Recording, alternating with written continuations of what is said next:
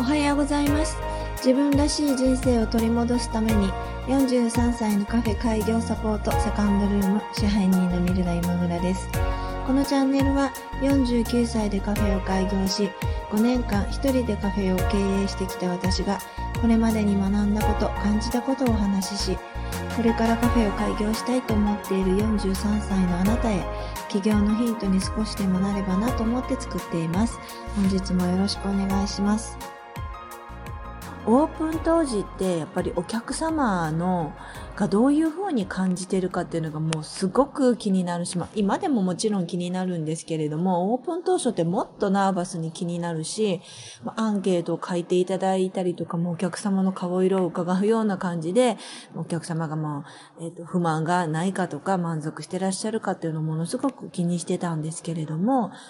よくあの、アンケートをあの何度も書いていただいてまして、で、その中にはやっぱり、あの、今考えると、えー、って思うようなことをたくさん書かれてるんですね。例えば、タバコが吸えないお店なんてきっと潰れるとか、3時間ぐらいご滞在したお客様に、椅子が硬くて、あの、座りにくかったとか、ちょっと今考えたらちょっと突っ込みどころ満載のあのこととか書かれてるんですね。ケーキの大きさが、あの、まあ、ランチで出してる小さいデザートなのにケーキが小さかったとか、そういうことを書かれてたんですけれども、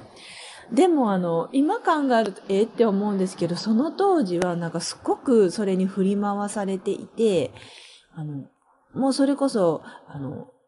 デザートがちっちゃいって言われたら、じゃあちょっと大きくした方がいいのかしら。でも大きくしちゃうとなんかデザートがなんかもうちょっと100円ぐらいだったらいいのにとか書かれたら、じゃあちょっと下げた方がいいのかしらとか、もう、なんせ、そのお客様のいろんな言葉にものすごく振り回されて、あの、価格を、まあ、さ下げるというか、まあ、下げるまではいかなかったんだけど、まあ、量を多くすることで、まあ、実質、実質値下げにしたりとか、あの、そういうことをすごく、あの、してた時期がありました。もちろん、まあ、お客様に対して本当にこちらの不手際で、あの、不快な思いをさせたとか、何かちょっとこぼしたりして汚したりしたとかいう、明らかにあのお店側の落ち度のクレームっていうのは、もう本当に真摯に対応しないといけないと思ってて、それは本当に今でもずっと思ってるんですけれども、価値観の違いに対するクレームというのを、いちいちこう振り回されて拾い上げるのは、もう一番誰がしんどいかというと自分の心があのしんどくなります。出しているものにはすごく自信を持って出していて、それを気に入って来てくださっている方もたくさんいらっしゃいますので、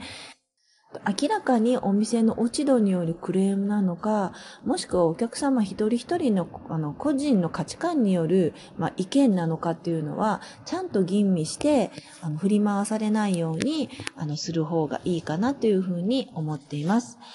ちょっとこれ、あの、意地悪な言い方ですけれども、あの、ケーキが大きい方がいいっておっしゃったお客様が、まあ、ケーキを本当に大きくしたらいつもいつもうちのお店に来てくれるわけではなく、あの、それは良かったなっていう簡単な気持ちで書かれてることが多くって、あの、それを叶えたからといって来店回数が多くなるということでは私はないと思っていますので、あのお店が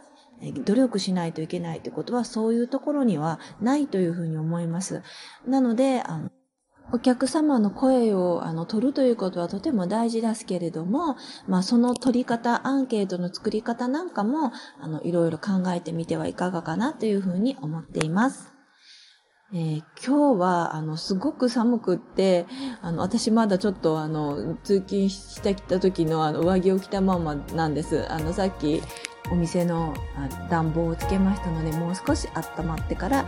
えー、今日の用意もまた始めていきたいと思います。今日も聞いていただきましてありがとうございました。セカンドルームでした。